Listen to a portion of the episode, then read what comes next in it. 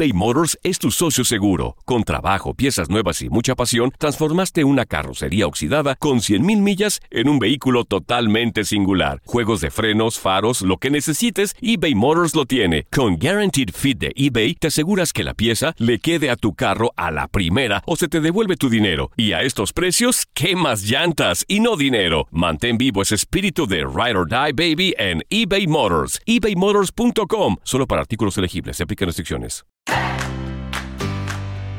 Vivimos en un mundo cada vez más volátil, incierto, complejo y ambiguo. La ropa no me sirve. Siempre planifico y nunca me salen las cosas. Estoy cansado. Un mundo en el que muchos viven desde la excusa, la queja y la no aceptación. Estoy muy desordenado. Necesito votos. No soporto a mi jefe. Estoy demasiado deprimido. Para que no te vuelvas loco, aquí reprogramamos tu coco. Inteligencia emocional, psicología positiva. Todas las herramientas que necesitas para convertirte en un demente positivo. Demente Positivo, el programa de Ismael Cala. Bienvenida, bienvenido a este episodio de estreno, nueva temporada en Demente Positivo. Un gran invitado. Antes de presentar al invitado, aunque si están viéndonos en YouTube siempre la imagen nos delata, quiero saludar a mi queridísima Lorena Suso. Isma. ¿Cómo estás, Lore? Súper bien, súper bien. Fíjate que hoy llegué así como que toda veraniega, pero el clima está hoy un poco frío. Sí, hay un poquito de frío. Bueno, frío en fa- Cala Center. Falta que hace. Cuando hay frío y, y fresco en Cala Center, es como que yo no quisiera estar dentro de un estudio, a no ser que tengamos un gran, Gran invitado. invitado. Y perdón, pero lo tenemos. Y sabes que lo más y que lindo. ha viajado, además. Por eso, lo más lindo de esta historia es que nuestro invitado no solamente es un gran amigo, sino que acaba de llegar de Guatemala. Viajó directamente de Guatemala para estar con nosotros. Uy, eso nos hace sentir muy No, importante. no, no, yo me siento. Más importante me siento. yo. Gracias. Mi queridísimo, además muy admirado y respetado colega y amigo Harris. ¡Epa! Gracias. Bravo. Hola, hola, qué gusto. ¿Qué tal, Harris? ¿Cómo Aquí, estás? feliz de estar con ustedes. Lorena, qué gusto conocerte. Hemos hablado bastante por teléfono en estos días. Ismael, tantos años. Qué rico, qué rico estar acá. Muchísimas Sí. gracias. Tengo que decir que Harris es ese símbolo del periodismo que yo, bueno, ni, ni pensaba realmente entrar en CNN cuando ya él era parte de CNN y hacía coberturas en español, en inglés para CNN International alrededor del mundo y en Estados Unidos. Y yo decía, wow, porque al principio ni sabía que era latino cuando le escuchaba hablar inglés con el Whitbeck y Harris, ¿entiendes? ojos. Y además Y los así. ¿Y el look? Look, look- look Caucasian. Soy gringo, soy, soy guatemalteco disfrazado de gringo. Ah, ¿Ves? Sí. Es guatemalteco. Así Entonces es. yo al principio no sabía porque lo, lo veía en la señal en inglés, luego lo vi hablando español, entonces ya ahí sí pregunté, ah, pero eh, eh, es latino, Dice, sí, es guatemalteco. Ah, wow. Entonces más admiración todavía por todo el trabajo que hizo como corresponsal de guerra por años para la cadena CNN. Yo siento que este libro es una joya donde Harris nos cuenta, el libro se llama El oficio de narrar sin miedo, y nos cuenta no solo sus crónicas de sus hazañas periodísticas, que ha sido testigo, eh, la verdad, privilegiado de muchos procesos históricos, sino también que es un libro que incluso para mí, que llevo años conociendo a Harris, me permite conocer ángulos e historias de Harris, de su papá, de la familia, de su crianza, de, de- de los psicodélicos, por ejemplo, con cosas que yo nunca había conversado con él, ¿ves? Claro. Entonces es un libro muy, muy interesante en el formato que él lo concibió y además con la pluma que él tiene, que es de un gran escritor. Yo le decía el otro día, me imagino que ya estás pensando en el próximo. Y me dice, sí, ya, ya estoy pensando en el próximo. Sí, ya se te mete el gusanito de escribir y ya no se te quita, pues ustedes lo sabrán. ¿no? Sí, sí, sí. Entonces, a ver, ha sido distinguido con el premio de medios globales, el premio de los medios ambientalistas, entre otros. Whitbeck fue nombrado por el Consejo Empresarial de Guatemala como uno de los 12 líderes del 2001 en la categoría de periodismo internacional. Eh, como ya dijimos, guatemalteco, tiene una licenciatura en estudios internacionales de Washington College en Chestertown, una maestría en periodismo de la Universidad de Columbia en Nueva York, habla español, inglés y también francés. ¿Cómo se va? Eh, no, yo, yo, yo, yo lo que sé en francés no se lo puedo decir a, a Harris porque es que sonaría muy feo. Ay, Ella ver, sabe, lo. Lady Marmalade. Yo solo. Bubule, ¿cómo es? Bubule couché ¿Quieres que ce soir. No, epa. No, eso está muy fuerte, que ¿Sí? si te quieres acostar conmigo esta noche. Ay, no ¿Qué quiero. es eso? No, yo. Eso se pregunta en privado. Claro. O sea, no- como un sabá, ¿no? Cosas así. Sí. ça va- ¿Cómo es? Merci beaucoup. Ya, hasta ahí llegó el francés. Me encanta. Harris, ¿cuánto tiempo desde que entretuviste por primera vez la idea de escribir el libro hasta que el libro ya dijiste send, vale editorial? Yo diría que fácil unos 10, 12 años. Oh, wow. Y sabes que me di cuenta, lo más difícil de escribir un libro es el, el tomar la decisión de hacerlo. Ya cuando comienzas ya fluye. Pero eso va al más o menos al título del libro, el oficio de narrar sin miedo, porque ese tiempo que transcurrió, que fue más de una década, era miedo. Era miedo a, a- a- a la idea de que no iba a poder. Yo estaba entrenado para escribir guiones de televisión, o sea, un minuto 30 de texto, que son página y media. Sí. Entonces la idea de escribir 180 y tantas páginas era demasiado intimidante. Entonces fue, fue ese recorrido y el llegar a entender que sí, sí era capaz de hacerlo, que fue lo más difícil. Ya cuando me empecé a escribir empezó a salir y lo tuve listo en cuatro meses. Wow. En cuatro meses. Y no sé, pero mi experiencia, fíjate, lo más tedioso son las revisiones. Yo no sé por qué me cuestan tanto las revisiones. Es como que ya lo leí, cuando lo vuelvo a leer pienso que ya lo revisé y no lo he revisado esa parte, porque uno como que lo lee tantas veces. ¿La revisión te fue fácil a ti, el volver a revisitar el texto una y dos y tres veces? Sí, y la verdad es que el, proceso de revisión me gustó mucho porque cada vez encontraba como que descubría algo más. Eh, Cuando te, te lees y te relees, de repente le encuentras otro matiz, ves cositas que puedes cambiar, de repente algo que no, no suena como querías que sonara inicialmente, entonces lo vas trabajando. Y para mí fue un, todo el ejercicio de escribir para mí fue un ejercicio de, eh, fue muy dulce el proceso. O sea, fue muy dulce porque fue recordar momentos, fue redescubrir o descubrir lecciones que estaban escondidas ahí dentro de todos lo- lo- los recuerdos. Entonces, eh, fue, fue, fue, un pro- fue, fue maravilloso. Fue un proceso muy, muy purificador, digamos. Ahora que mencionas esta parte, ¿cuándo fue el momento que tú dijiste, tengo que escribir un libro? ¿Qué pasó en ti o qué experiencia tuviste para que terminara en un libro? Bueno, pues nos vamos a ir al penúltimo capítulo del libro con esta historia, pero con su permiso. Adelante, adelante. En septiembre del 2019 yo me encontraba en Madrid. Eh, yo, bueno, suelo pasar varios meses al año en España porque me gusta mucho. Estaba con mi ahora ex esposo y eh, estábamos pasando por un momento de cambio, a veces un poco más turbulento de lo que uno quisiera, pero eran momentos de cambio complicados en, en- en mi vida personal. Y eh, antes de, de ir a España en ese viaje, yo había estado leyendo mucho sobre la práctica del microdosing, de gente en el mundo, particularmente en Estados Unidos, que está tomando dosis micro, dosis subperceptuales de sustancias psicodélicas para eh, básicamente hacer que a nivel neuronal todo funcione mejor. O sea, es, es como que... eh, o sea, no, no te ponen onda, no viajas, no es que tomes un viaje psicodélico y que te vayas a otra dimensión. No se parece a la ayahuasca, que es tan famoso. ¿O eso sí? son- bueno, eh, o sea, todas estas son sustancias psicodélicas. Ajá. La diferencia está en, el, en la cantidad que se, que se Oh, toma. La microdosis es tan mínima que tú no, tú no sientes que está, no sientes nada raro. Mm. Pero lo que sí hace esto, y mucha gente en Silicon Valley, aquí en Estados Unidos, lo está tomando como para mejorar su rendimiento, para tener un poco más de empatía, o sea, hay como mil, mil aplicaciones para esta Sí. práctica. Entonces había estado leyendo eso porque me, me interesó, como periodista curioso. Y, y en este viaje en Madrid, recuerdo que me desperté una mañana y estaba, como hago todas las mañanas, tomando mi café y algo me dijo, busca en tu navegador, en la computadora, centros de terapia psicodélica. Pero fue como una voz, no, no, te, no les puedo explicar de dónde salió. El punto es que busqué, encontré, fui a un centro de terapia psicodélica en Ámsterdam donde es legal la utilización de psicodélicos en, eh, ambientes terapéuticos y me sometí a la experiencia. Me sometí de nuevo por curioso, porque sabía que mucha gente lo estaba haciendo, quería entender por qué había tanto interés científico sobre el tema y tomé una dosis alta, le llaman la dosis del héroe, porque es una dosis muy alta de psilocibina, hongos mágicos, que además se usan se usan en medicina ancestral en todas las Américas, en todo el continente americano, en varias culturas alrededor del mundo usan estas sustancias para, según sus creencias, acercarse a Dios, acercarse a su interior, acercarse a la verdad absoluta, al universo, a la luz. Yo lo hice por curioso, pero la, la experiencia fue tan, tan reveladora y tan profunda que me hizo escribir. Una de las intenciones que yo fijé al entrar a, esta, a este viaje eh, psicodélico era que quería entender por qué tenía yo un bloqueo creativo.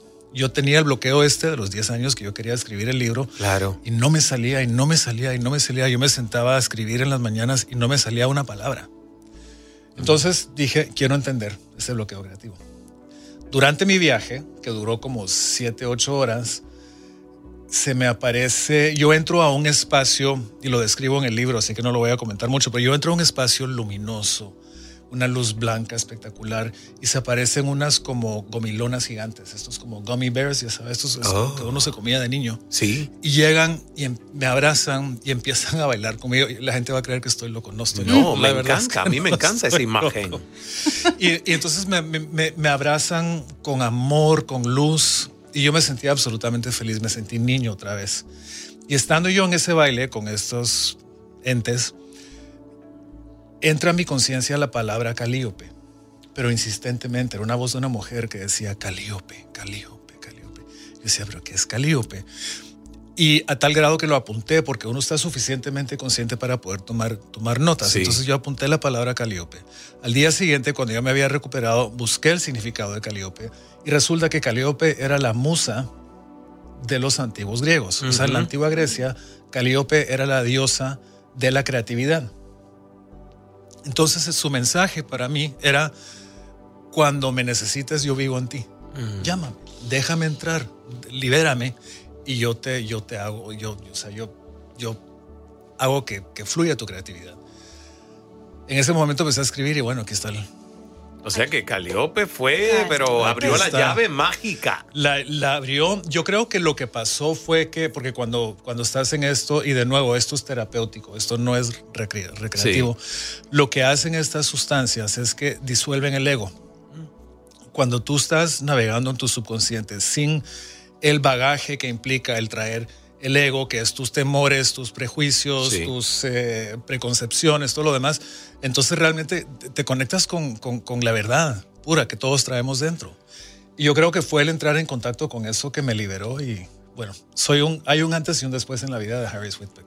Qué interesante porque fíjate, yo creo que entonces esta experiencia de eso que viviste no solo es el beneficio del lector y de todos los que te hemos leído, sino también es un beneficio para ti, ¿no? Enorme. Me imagino que, que eso dejó a un Harris mucho más libre, menos enrollado con... Porque todas nuestras identidades construidas socialmente a través del ego, pues tienen prejuicios, tienen creencias limitantes, condicionantes de una identidad que, que- que- que está valorada por el elogio, por la aprobación social, y más cuando uno en su carrera es figura pública. Claro. Entonces, sí. ¿hasta ahí tú crees que eso influyó en, en- en una visión di- diferente tuya hacia la vida?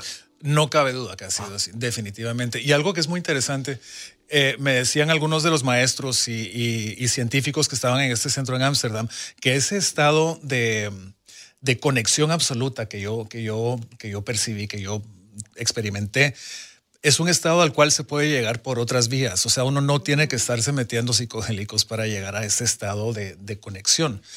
La meditación, el yoga, las prácticas de autocuidado, eh, el estar en, en contacto con uno mismo Sí. por mucho tiempo ya como práctica te lleva a eso.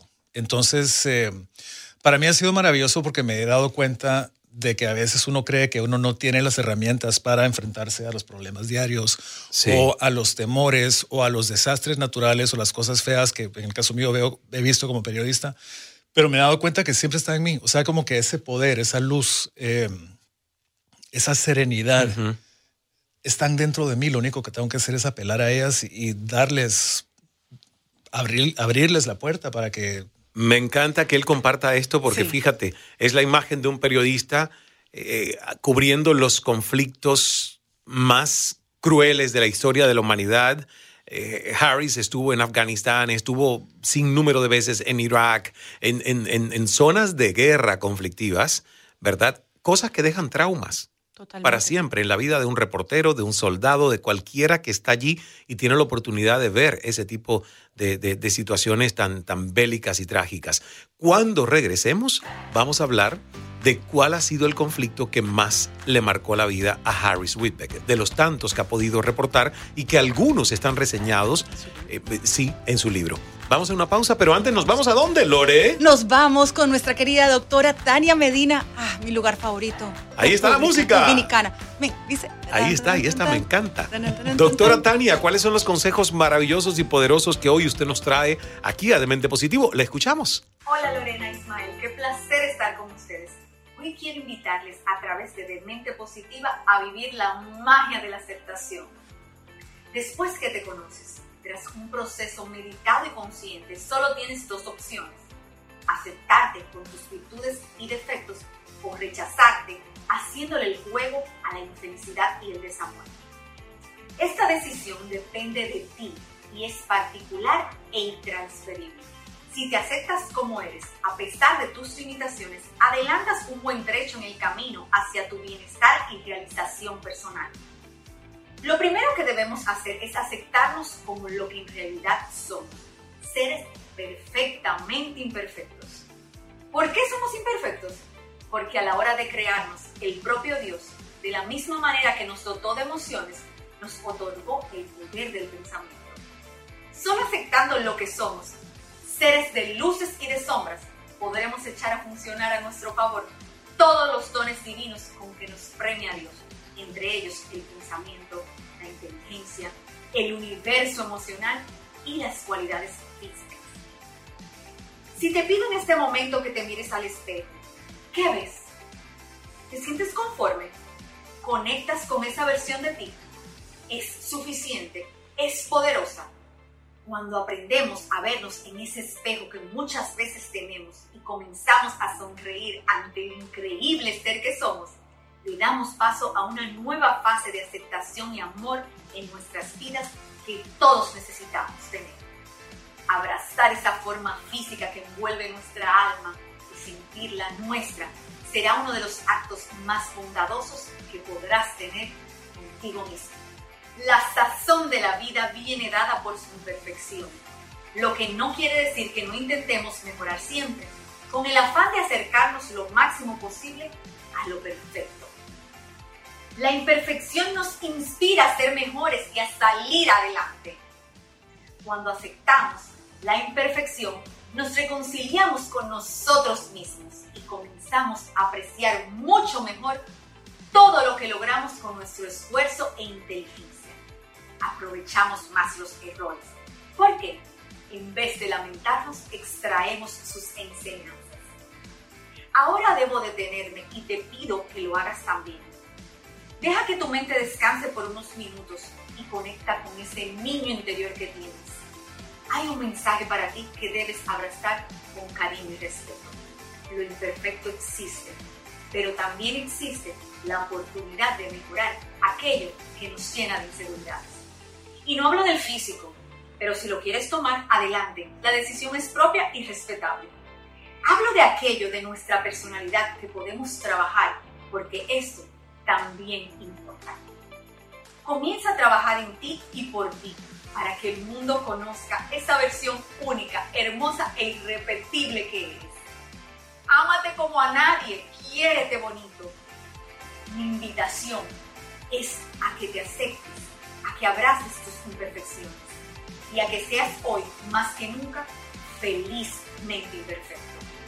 La pregunta, ¿qué harás? Y recuerda que cuando te amas, comienza la magia. Sigamos con Demente Positivo. Gracias por estos mensajes a la doctora Tania Medina. Y ahora sí nos vamos a la Ahora publicidad. sí, obligado vamos a una pausa, pero ya regresamos en segundos. Nos han dejado con la intriga. ¿Tú también quieres saber? En segundos conoceremos la respuesta. De Mente Positivo. Con Ismael Cala eBay Motors es tu socio seguro. Con trabajo, piezas nuevas y mucha pasión, transformaste una carrocería oxidada con 100.000 millas en un vehículo totalmente singular. Juegos de frenos, faros, lo que necesites, eBay Motors lo tiene. Con Guaranteed Fit de eBay, te aseguras que la pieza le quede a tu carro a la primera o se te devuelve tu dinero. Y a estos precios, ¿qué más llantas y no dinero? Mantén vivo ese espíritu de Ride or Die Baby en eBay Motors. ebaymotors.com. Solo para artículos elegibles. Se aplican restricciones. Hacer tequila, Don Julio, es como escribir una carta de amor a México. Beber tequila, Don Julio, es como declarar ese amor al mundo entero. Don Julio es el tequila de lujo original, hecho con la misma pasión que recorre las raíces de nuestro país. Porque si no es por amor, ¿para qué? Consume responsablemente. Don Julio Tequila, 40% alcohol por volumen, 2020. Importado por Diageo Americas, New York, New York. Cassandra Sánchez Navarro junto a Catherine Siachoque y Verónica Bravo en la nueva serie de comedia original de VIX, Consuelo, disponible en la app de VIX ya. Demente Positivo, el programa de Ismael Cala. El programa de Ismael Cala. Estamos de regreso en la segunda parte de la conversación con nuestro querido Harris Whitbeck, que nos está hablando de su primer libro, mm, sacado a la luz con la editorial Planeta, El oficio de narrar sin miedo, andanzas de un reportero que sorteó guerras, desastres naturales y disturbios políticos. Yo dejaba una pregunta que, que me resulta interesante porque eh, yo siento que obviamente uno tiene la posibilidad de ir a muchos lugares como periodista, pero hay cosas que te marcan el corazón. Siempre recuerdo la historia que se me va el nombre, a lo mejor tú te, te acuerdas de esta polémica foto que hizo un reportero de guerra de el, el, niño o la niña. La niña en Etiopía. exactamente. O en Somalia. O en Somalia, exacto, con, con el, buitre, ¿no? El ave de rapiña. Y, y, y, luego yo empecé a investigar y luego este hombre terminó, creo que suicidándose. Quitándose la vida. Quitándose la vida.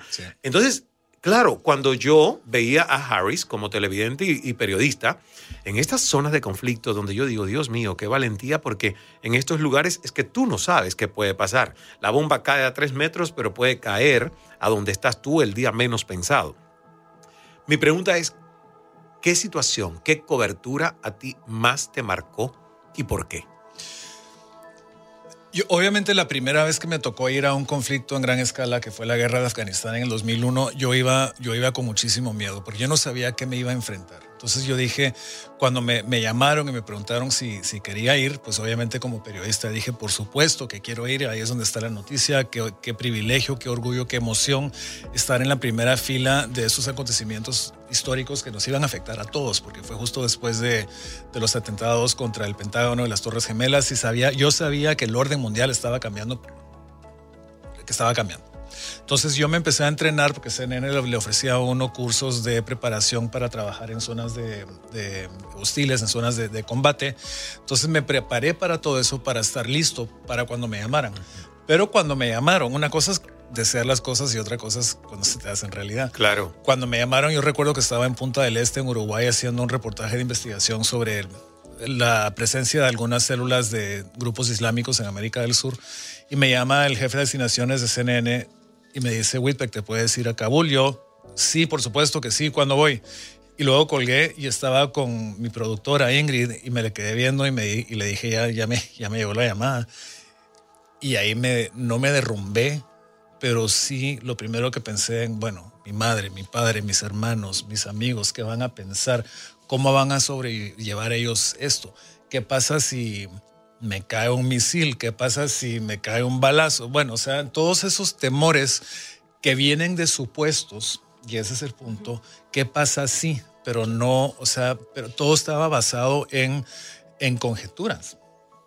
Entonces yo iba, eh, cuando, cuando volé de, de, México a París y luego a Moscú y luego a la frontera con Tayikistán, un viaje larguísimo, iba con mucho miedo. Pero nomás pisé tierra afgana. Mm y vi a los primeros combatientes disparar y ya me vi en la situación, el miedo se desvaneció.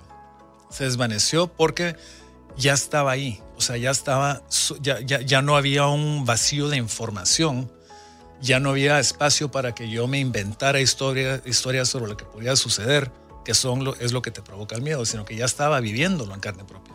Entonces ahí es donde me di cuenta que el miedo para mí es un vacío de información. Yo creo que fue la, la Buen lección- concepto. El miedo es vacío de información. Es vacío de información. ¿Por qué? Porque si no hay información, uno empieza, uno empieza a inventarse Sí, cosas. sí. Y crea anticipaciones catastróficas Exacto. que van, que van alimentando el miedo. Entonces, de- de, Exacto. un miedo que es un bebé y que es debilucho, dentro de un rato, si tú lo sigues engordando, es un monstruo. Es un monstruo que te come. que el miedo es un tema muy recurrente en tu libro. Claro, y eso viene de, si quieren podemos platicar de eso, viene de mi infancia en Centroamérica, de Guatemala, un país en guerra. O sea, ¿tú que- creciste con miedo? Pues yo crecí sin información. Sin información. Yo crecí sin respuestas. Yo veía, eh, de y también eso lo hablo en el libro, yo hablo de, de ir al colegio una vez y, y en el recorrido del bus del colegio vi a un muerto tir- tirado en la Mm, carretera. sí. Y, y yo llegué al colegio preguntando, bueno, pero ¿quién lo mató? ¿Por qué tenía las manos atadas? ¿Quién era? ¿Quién era? ¿Dónde está su familia? ¿Lo están esperando? ¿Por qué lo mataron? O sea, pregunta, pregunta, pregunta, Claro. pregunta. Y nadie me respondía. Y lo típico es que, que- que nadie incluso quiere que tú sigas preguntando sobre eso. Es mejor no preguntar de esas cosas, ¿no? Exacto. Entonces ahí nació el miedo Mm. porque había un vacío de información y también nació mi afán por hacer preguntas que me hizo periodista. ¿no? Entonces sí, el miedo es un tema recurrente. ¿Alguna pregunta que has hecho te ha metido en un lío mayúsculo?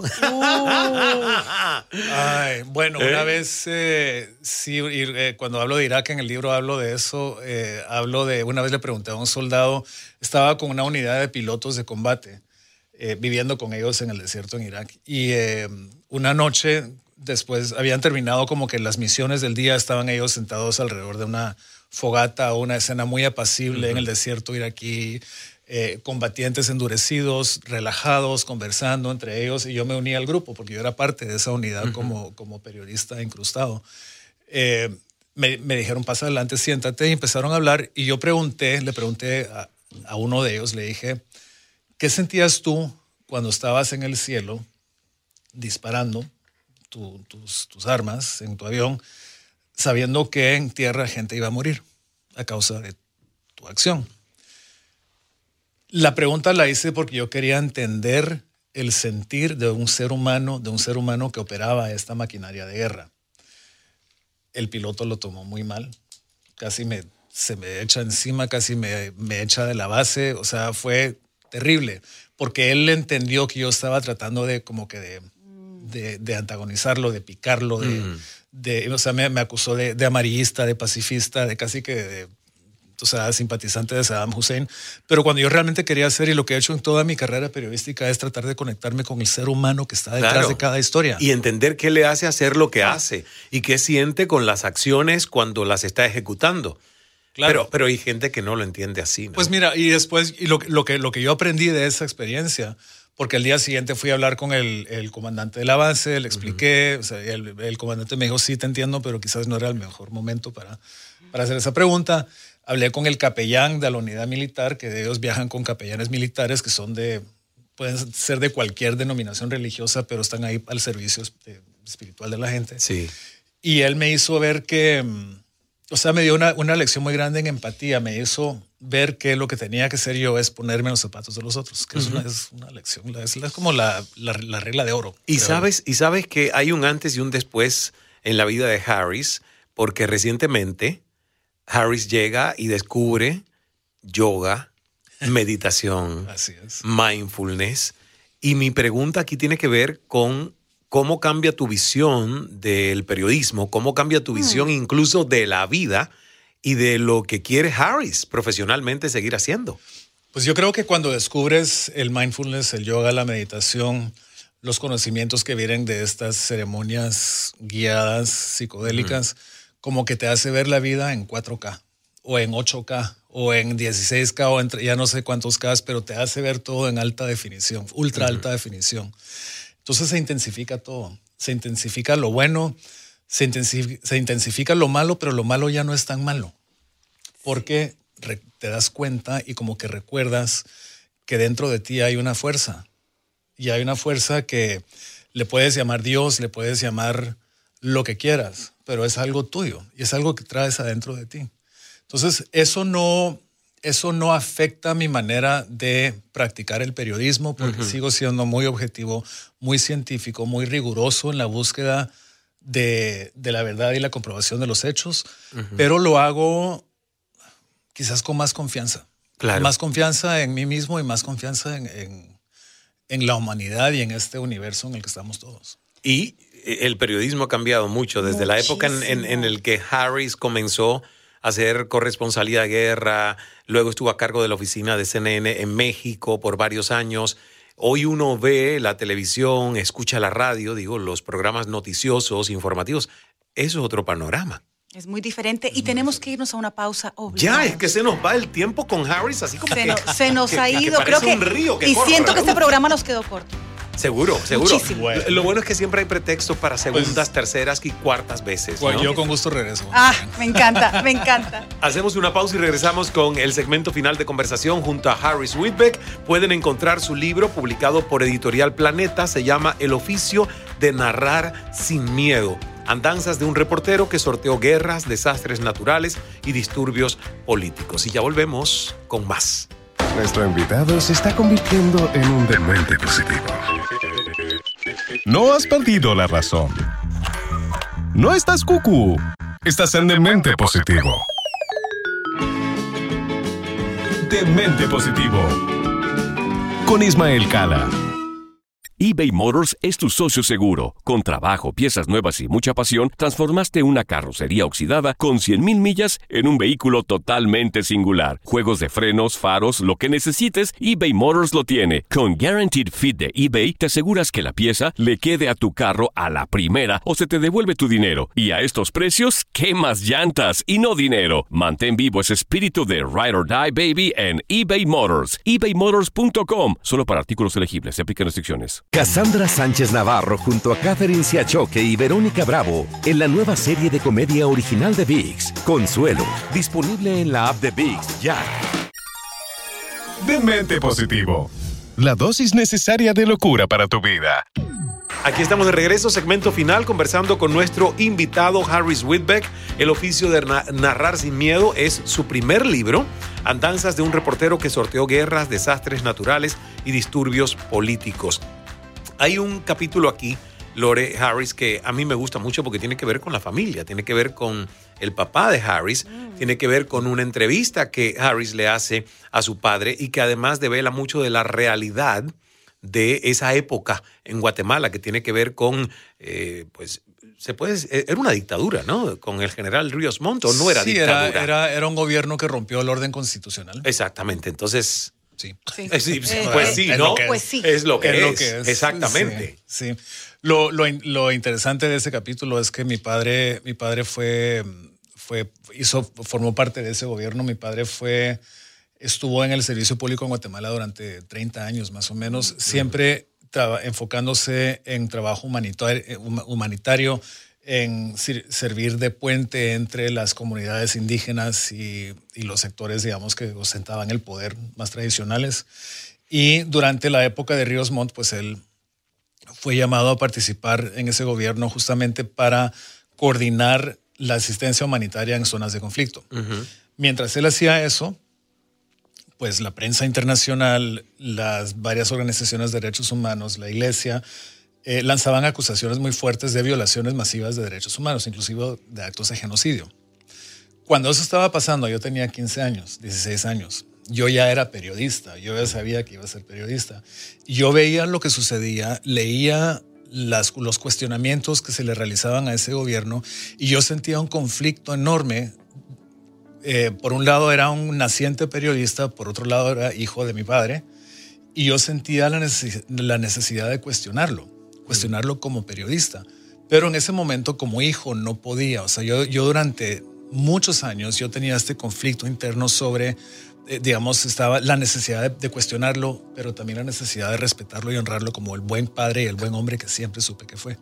Entonces, ese capítulo es uno de los capítulos centrales en, en el libro porque eh, tres semanas antes de que mi, mi papá falleciera, eh, lo entrevisté. Le dije, Mm. le dije, papi, ya es tiempo de que, de que hablemos y le quiero hacer la entrevista, le quiero hacer las preguntas que muchos periodistas le han hecho en el pasado. Cuénteme. Véngase, mi hijo. Nos juntamos una tarde después de un almuerzo familiar. Le hice todas las preguntas que yo sentía que le tenía que hacer. Él me las, me las respondió. Él me dio su versión de, de, los hechos y al final yo llegué a la conclusión de que yo había hecho mi, mi labor como periodista y también había hecho mi, mi labor como hijo, que era honrarlo y, era, y era entenderlo y entender lo que lo motivaba.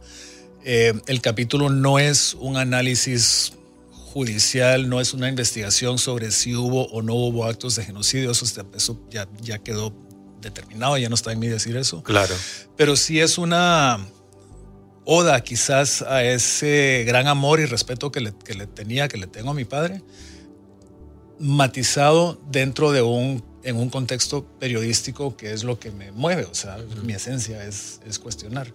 Entonces eh, fue un capítulo muy difícil de escribir, pero mucha gente que lo ha leído en Guatemala, gente que, que conocía a mi papá, gente que estaba opuesta algunas de las posturas políticas de la época, me han dicho que les ha parecido un capítulo muy justo. Y para mí eso es el mejor homenaje que le puedo hacer. Por supuesto, y además también en la conversación que, que, que, tienes tú con tu padre no es la conversación de juzgar, es una conversación cándida, honesta, de querer saber. Exacto. ¿Entiendes? Y, Exacto. y, y eso, y, y además yo creo que ese es el sentido también del periodismo. Querer saber, preguntar por qué. ¿Por qué lo haces o por qué lo hiciste? qué pasaba por tu mente, cómo justificas estos hechos, pero no cuando el periodista, y en este caso menos tú que eres además eres periodista e hijo en esa entrevista, sí. intenta juzgar al padre o juzgar a cualquiera por algo que ha hecho. No sé, es, es, es mi criterio. Creo que uno llega más lejos sí. cuando, cuando es más abierto y menos confrontativo y menos prejuiciado sobre la persona con la que vas a conversar, ¿no? Harris, y para todas las personas que ahora mismo quisieran tener este libro, que yo me lo voy a leer este fin de semana, ¿dónde lo podemos conseguir? Pues mira, está en las plataformas digitales de Editorial, Editorial Planeta, planetadelibros.com. Está en Amazon, está en Kindle, está en Barnes Noble en Estados Unidos, está en, eh, bueno, aquí nos están escuchando en todo el mundo. Sí, porque esto es global. Eh, en librerías en Centroamérica, en México, espero que prontamente en España y España y Él está haciendo una gira, ya estuviste en San Salvador, te vi en una radio en San Salvador, sí, México también. México, República Dominicana, Estados Unidos, porque Estados has estado Unidos. acá en varios programas. De hecho, Sí. tuvimos un conversatorio súper lindo en una una terraza fabulosa ahí en Miami Beach en casa de unos amigos de Sí, Harris que le hicieron un homenaje espectacular, una tertulia bellísima. Ahí Sí. compartimos con Patricia Yaniot, Mm. colega de ex colega de CNN, además dos, sobre todo, dos. sobre todo Sí, de, sí, de sí. ambos, pero bueno, yo entré en CNN en el 2001 y ellos ya estaban, ah, son fundadores. Pues sí, Patricia y yo entramos casi que el mismo mes. Exacto. CNN en español. Hace, Sí. hace un par de añitos. Hace un par de Sí, añitos. hace poquito tiempo. Más de 25 ya. Nada más, nada más. Sí, ¿verdad? Qué Pues horror. qué gusto, qué gusto tenerte con nosotros. Redes Gracias, sociales Lore. donde podamos Eh, seguirte. Instagram, mi nombre es Harris Whitbeck, un nombre bien fácil de. de- Muy fácil. Bueno, bueno, bueno. Pero sí, eh, ahí me encuentran, Harris Whitbeck en, en W Instagram. H I T B de bueno E C K. Whitbeck. Whitbeck. Whitbeck. Pues nos ha encantado tenerte y quiero. Y además él parece príncipe también, Total. como Harris. Sí, Harris. ¿Eh? un Tiene nombre, príncipe. tiene nombre de príncipe, luce como Ojos de príncipe, es príncipe. La gente va a decir, pero este empezó diciéndole que una frase me- es que somos muy amigos. Tengo confianza con Harris. Por eso me atrevo a hacerle Sí, todos esos, sí, esos chistes. amistad, es que- ¿Eh? Y yo me siento feliz que hace apenas horas, menos de tres horas, llegó a Miami y está aquí con nosotros en Demente Positivo. Y es un honor conocerte de verdad. Pues yo Sí. feliz de estar aquí. Muchísimas gracias a los dos por su interés. Mira, nos ha Sí. invitado, bueno, no, no, Lore, eh, digo, nos ha invitado a Bruno y a mí. Por supuesto que también. Eh, le- ¿Les tiende la invitación a Lorena? Por supuesto. ¿Cómo me va a dejar por fuera? Es que se me fue, es que ¿Qué le se me fue. Es que, sí, No, Lore se no. me fue. Lore Lore no. Lore no. En vivo, o sea, por favor, estamos grabando. Por supuesto. Me Es que encantaría. nos- ¿Ya conoces Guatemala o no? Sí. Pero no conoces la no. casa de Harris en el lago de Atitlán. No. Yo tampoco la conozco. Ahí ¿eh? no, Pero ahí no. me han dicho que es Pero un sueño. varias veces a Exacto. Y el lago, el lago sí lo conozco y le decía a, a Harris que es uno de los lugares del mundo que yo he visitado que me parece con más magia. El lago y las comunidades que están, los pueblitos alrededor del lago, Es que es pura vida de colores, sabores y cosas que uno dice, wow, es como transportarse en el tiempo. Claro, es un paraíso. Me encanta. Y chicos, nos tenemos que despedir Ya. porque así es la Sí, vida cuando se fue, está- se sí, fue. nos Se fue, fue, se fue muy pero no sin antes decirte que este segmento llega a ti gracias a Cala Speaking Academy y para mayor información calaspeakingacademy.ismaelcala.com ahí encontrarás toda la información que necesitas para que nos visites, para que hagas mi curso favorito como todos ya Claro, lo saben. es que yo voy a tener que incluir en el diplomado en mindfulness y meditación, conciencia divina, secretos del bambú, en cualquier otro evento, tengo que darle a Lorena la función de profesora, porque el que ella siempre promueve es ese, porque ella es profesora de voz y dicción Ay, claro. en Cal Speaking Así Academy. que nos vemos muy pronto en Cala Speaking Academy para que estemos juntos y nos conozcamos. Gracias, gracias Harris, éxito. Gracias a ustedes. Qué gusto conocerte. Y que regreses Igual. muchas veces más aquí. Me Eres bienvenido. Bueno, nos Muchísimas vemos en, gracias. en el lago. Oh. Nos, vemos en el lago. Ya estoy cuando quieran. invitada. Nos vemos también y nos escuchamos en un próximo episodio de Demente Positivo. Danos cinco estrellitas ahí, ponnos un comentario de buen review si te has divertido, si has aprendido, si te hemos añadido valor con este episodio del podcast. Y si estás en YouTube, activa la campana de notificaciones porque así cada semana te enteras cuando subimos el nuevo video del episodio que se estrena esta semana con un gran invitado. Gracias Lore. Gracias a ti, Isma. Dios Gracias. es amor. Hágase el milagro. Hasta el próximo Demente. Cambia tu vida con Demente Positivo, el programa de Ismael Cala. Soy afortunado. Qué productivo he sido hoy. Estoy enamorada. Estoy muy contento. Creo en el amor. Qué buena estoy. Soy feliz. ¡Viva la vida! Es nuestra actitud la que lo define todo. Demente Positivo, el programa de Ismael Cala.